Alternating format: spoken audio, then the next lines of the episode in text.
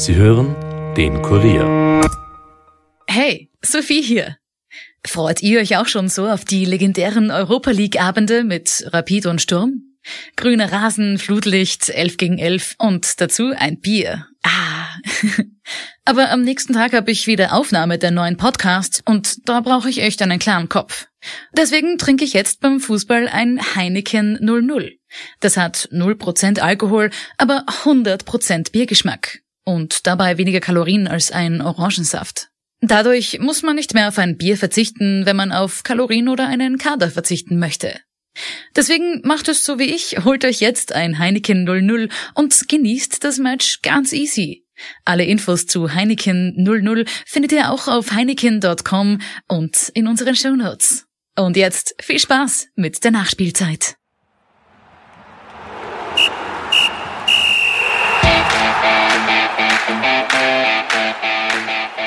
Rapid steckt in der Krise. Zuletzt verlor man gegen Sturm Graz klar mit 0 zu 3. Trainer Didi Kübauer sitzt nicht mehr ganz fest im Sattel, auch wenn ihm der Verein zuletzt den Rücken stärkte. Dazu gehört auch Präsident Martin Bruckner. Welche Gründe sieht der Rapid-Chef für die Ergebniskrise in der Bundesliga und was sagt er eigentlich zu den neuen Corona-Regeln? Das und mehr hört ihr in dieser Episode. Mein Kollege Alexander Huber hat mit Bruckner letzten Freitag ein ausführliches Interview geführt. Viel Vergnügen. Nachspielzeit, der Fußball-Podcast von und mit der Kurier Sportredaktion.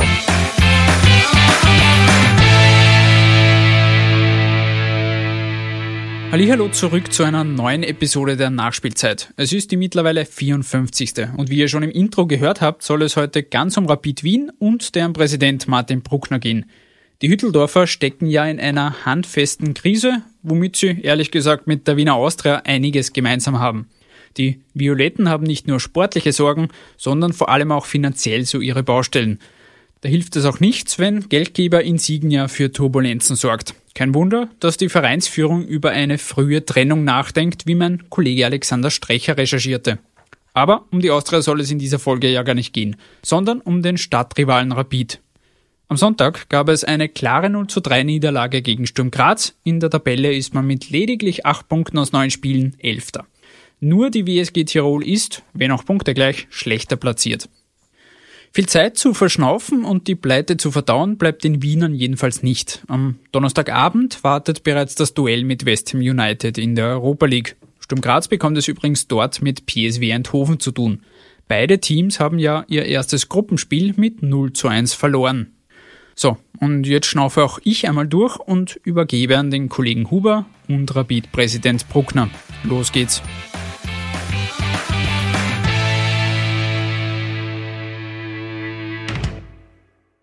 Herr Präsident Bruckner, vielen Dank, dass Sie sich äh, Zeit nehmen.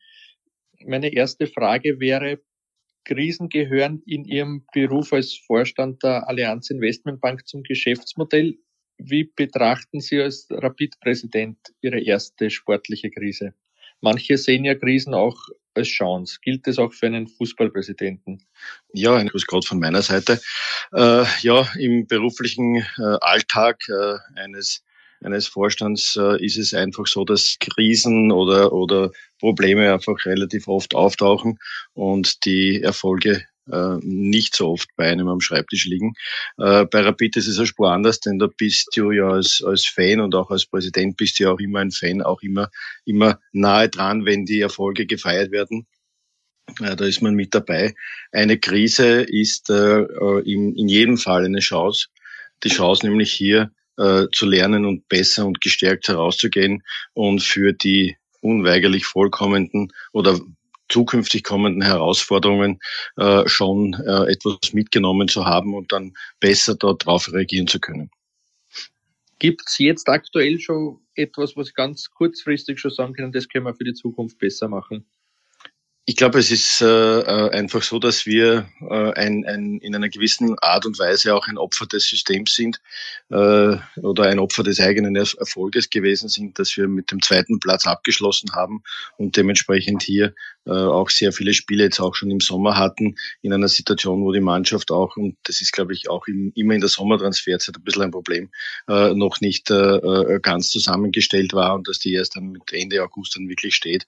Das sind, das sind äh, aber aber Themen, die uns immer schon beschäftigt haben, die irgendwo systemimmanent sind und etwas, das, das sich als, ist es als nicht als Krise, sondern als Chance oder als, als tolle Bereicherung dessen, was wir gemacht haben.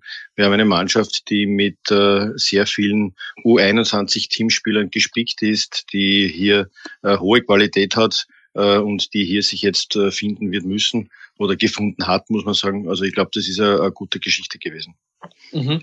Im, im äh, Präsidium äh, von Michael Grammer haben Sie ja einige sportliche Krisen miterlebt. Hat es Sie eigentlich überrascht, dass es äh, 22 Monate dauert, bis Sie selbst vorne stehen und das mal direkt miterleben? Also die Krise ist, glaube ich, äh, in, in, in vielen Bereichen auch äh, jetzt einmal herbeigeredet im Sinne von, wir sind nicht dort, wo wir stehen wollen äh, in der nationalen Meisterschaft. Andererseits, ein großes Ziel haben wir erreicht. Wir haben vor Beginn der Meisterschaft klar gesagt, dass wir uns international für einen Gruppenbewerb mhm. qualifizieren möchten. Geworden ist es die Euroleague. Das ist auch ein großer Erfolg. Und wir werden da in, in die Ergebniskrise, wenn ich es einmal so sehen, so sehen möchte, dass wir einfach jetzt äh, bis gestern drei Spiele nicht gewonnen haben, äh, äh das, das ist, ist nicht erfreulich. Aber der Weg ist weiterhin meiner Meinung nach der richtige. Darum bleiben wir auf dem Thema drauf, einfach mit unserer Mannschaft gemeinsam nach vorne zu marschieren. Bei Ihren Vorgängern ist bei besonders spannenden Partien immer der Zigarettenkonsum gestiegen. Wie äußert sich das bei Ihnen, wenn es so eine knappe Partie wie im Cup gegen die Admira gibt? Ja, ich bin Gott sei Dank, jetzt, jetzt müsste ich rechnen, ich glaube schon weit über ja, 35 Jahre Nichtraucher. Äh, da wird sich dann äh, auch kein Zigarettenkonsum in Zukunft mehr einstellen. Ja, die Anspannung ist hoch, die Anspannung ist groß und äh, da, da äußert sich halt äh, die Anspannung, dass man wahrscheinlich eine Spur länger munter bleibt und nachdenkt, dann alles reflektiert äh, und, und, und sich dann alles durch den Kopf gehen lässt. Das ist so ein bisschen die, die Verarbeitung dessen, was sich da am Abend oder am Nachmittag dann, dann abgespielt hat. Mhm. Das Rapid-Motto lautet gemeinsam kämpfen, siegen. Das Spielerische steht da jetzt nicht dabei, ist aber im modernen Fußball sicher sehr wichtig. Sie haben ja viel Kontakt mit der sportlichen Leitung. Welche Erklärung bekommen Sie, dass das Spielerische in letzter Zeit einfach nicht so gut funktioniert, wie es für einen Verein wie Rapid sein sollte? Also ich glaube, äh, gemeinsam kämpfen, siegen ist das, wofür wir stehen. Wir wollen äh, über über äh, unbedingten Einsatz, über über Willen einfach äh, äh in das Spiel hineinkommen. Natürlich auch äh, äh, spielerisch erfolgreich sein, aber für Rapid war und das ist, glaube ich, auch Erbe und wie es so schön heißt, auch Gebot zugleich. Wir wollen einfach einen kampfbetonten Fußball äh, weiterhin spielen und das spielerische Element wird nicht zu kurz kommen, aber für uns ist auch ganz elementar und wichtig, dass wir äh, mit einer Mannschaft, die mit unbedingtem Willen draußen am Platz ist, auftreten. Und spielerisches Ja, das Element haben wir. Ähm, das, das wird manchmal, manchmal mehr, manchmal weniger kommen. Das hängt natürlich aber auch von den Gegnern ab, die man zu bespielen hat. Würden Sie uns verraten, Sie haben ja, haben ja viel Kontakt. Es wird ja sicher darüber gesprochen, was da momentan nicht so gut funktioniert, weil äh, defensiv hat es ja sicher schon wesentlich schlechtere Phasen gegeben, aber offensiv funktioniert es halt nicht so. Ähm, Gibt es da was, was man auch der Öffentlichkeit verraten kann im Austausch, äh, was jetzt über das sozusagen über das enge Programm, das es sicher gibt, aber was über das hinausgeht? Ich glaube, es ist, es ist ganz klar, dass die Mannschaft ja auch äh, äh im, im, in, in der Zusammensetzung jetzt eine andere wurde und äh, äh, vor allem auch im, im, im Offensivbereich und wir äh, relativ wenig Zeit hatten. Ich glaube, das ist eminent hier äh, sehr viele Routinen einzuüben, weil wir sehr stark in der Regeneration waren und daher einfach die Mannschaft äh, sich noch nicht so in dem Ausmaß äh, zusammenfinden hat können, wie man es eigentlich in einer normalen Vorbereitung hat. Und das ist, glaube ich, ein, eines der Themen, das auch immer wieder auch von Zoki Barisic und auch von, von Didi Küper angesprochen wurde. Und das wird sich jetzt aber über Zeit definitiv geben, weil wir einfach die Spieler auch sich jetzt sehr viel besser kennen und, und, und auch besser äh, sozusagen sich schon äh, hier aufeinander eingestellt haben. Mhm. Sie haben damals darauf gedrängt, dass man den äh, Zoran Barisic zurückholt und dann im Präsidentschaftswahlkampf auch mehrfach betont, dass er der sozusagen der Architekt der Rapid-Zukunft sein wird. Wenn es jetzt aber heikle Phase wie aktuell gibt, tauschen mhm. Sie sich dann noch intensiver mit ihm aus oder gibt Ihnen dann noch mehr Feedback, was, was, was er gerade sieht? Also das ist, es ist definitiv so, dass ich sowohl mit Zoki Barisic, also mit Christoph Peschek, äh, äh die hier ja unsere äh, Geschäftsführung sind, die den, den Tagesbetrieb ja, äh, unseres Vereins leiten, sehr gut leiten, in, in permanentem Austausch bin und dass wir uns auch über diese Dinge äh, äh gemeinsam austauschen. Das erfolgt jetzt nicht, nicht notwendigerweise nur mit mir alleine, das erfolgt auch im Rahmen unserer Präsidiumssitzungen, wo wir ja auch mit äh, dem, dem Gary Wilford beispielsweise einen, einen ehemaligen Fußballprofi an Bord haben, der natürlich äh, diese Diskussionen ja auch ganz, ganz anders mitgestalten kann und wo, wo man auch dann hier sein Know-how, sein Wissen da in die ganzen Entscheidungen dann mit aufnimmt und wo wir das dann auch besprechen.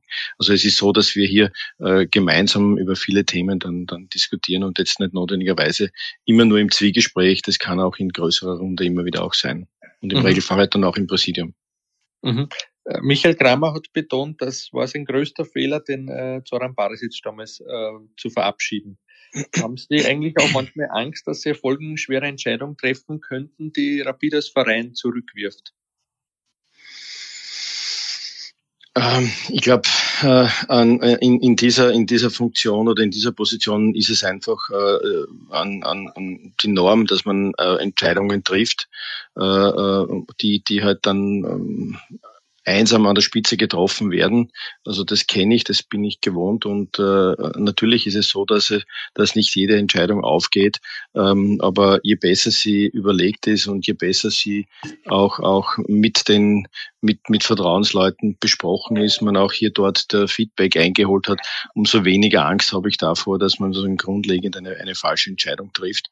Äh, und, und, ich glaube, das das äh, aber wenn es einmal getroffen ist, dann ist es getroffen worden und dann hat es kein, kein keinen wirklich großen Sinn äh, mehr dann, dann, dann nachzugehen, sondern okay, da muss man halt weitermachen. Aber ich, ich, ich bin da sehr zuversichtlich, dass wir alle miteinander äh, hier eine, eine, eine gute äh, Kultur haben, wo wir, wie wir Entscheidungen herbeiführen. Mhm. Didi Küber hat betont, Rapid ist ihm so wichtig, dass er von sich aus selbst den Verein informieren würde, wenn er irgendwann das Gefühl hat, es gehen ihm die Ideen aus oder die Mannschaft hält nicht mehr zusammen oder hält nicht mehr zu ihm, Darf man das von einem Trainer erwarten, dass der dann wirklich auch selbst sozusagen zum Verein geht und sagt, lassen wir lieber? Äh, ich glaube, das ist eine, eine, eine sehr große jetzt einmal menschliche Größe, äh, auch zu sagen, es ist, es gibt den Moment, wo man nicht mehr weiter äh, will, kann oder wo halt einfach die, die, die, die Umfeldbedingungen so nicht sind.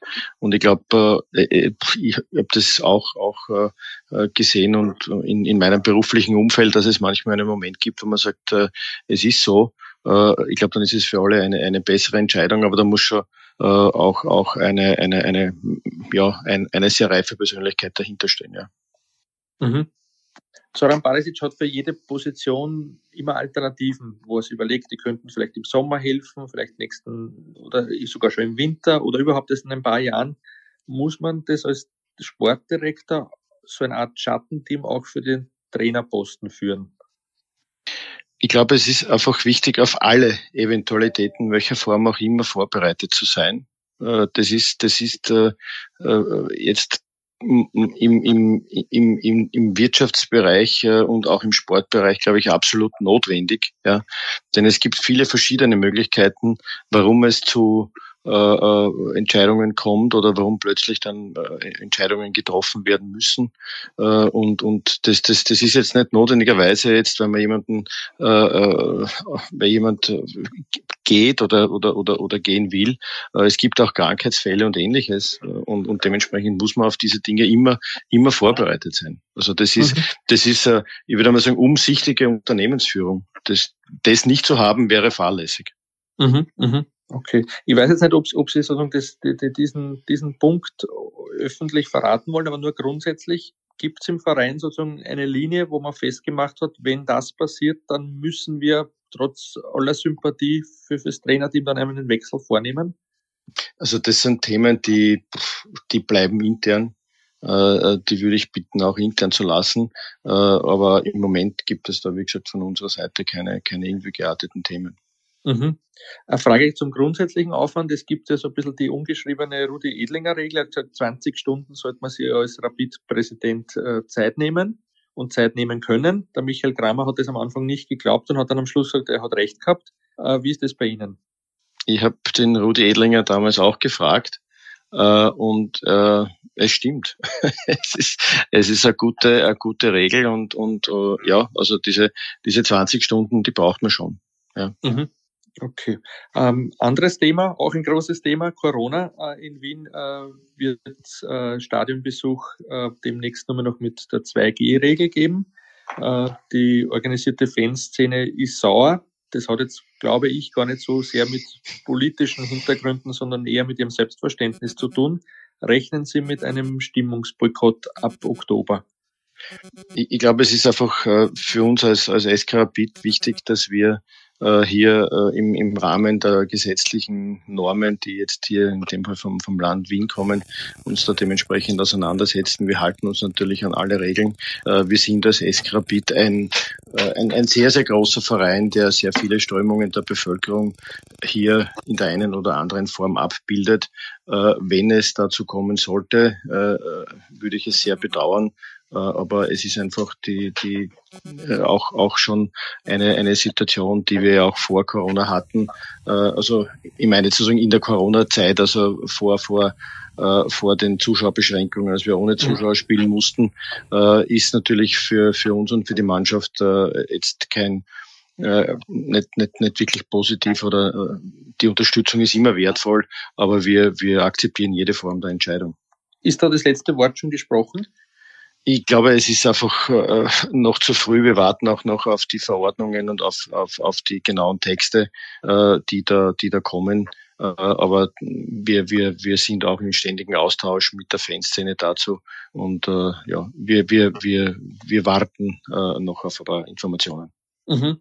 Ja, soweit ich informiert bin, wurde der Stadt Wien angeboten, dass der Impfbus jederzeit äh, vorm Stadion parken kann nicht aber bei Spielen, weil man auch aufgrund, nachdem das jetzt alles sehr emotionalisiert mittlerweile ist, Sorge hat, dass dann gröbere Auseinandersetzungen zwischen Fans gibt. Ähm, haben Sie da schon eine Reaktion bekommen? Wird, wird der, der Impfbus dann auch in Hütteldorf parken oder, oder wäre das für die Stadt nur bei, bei Heimspielen von Interesse?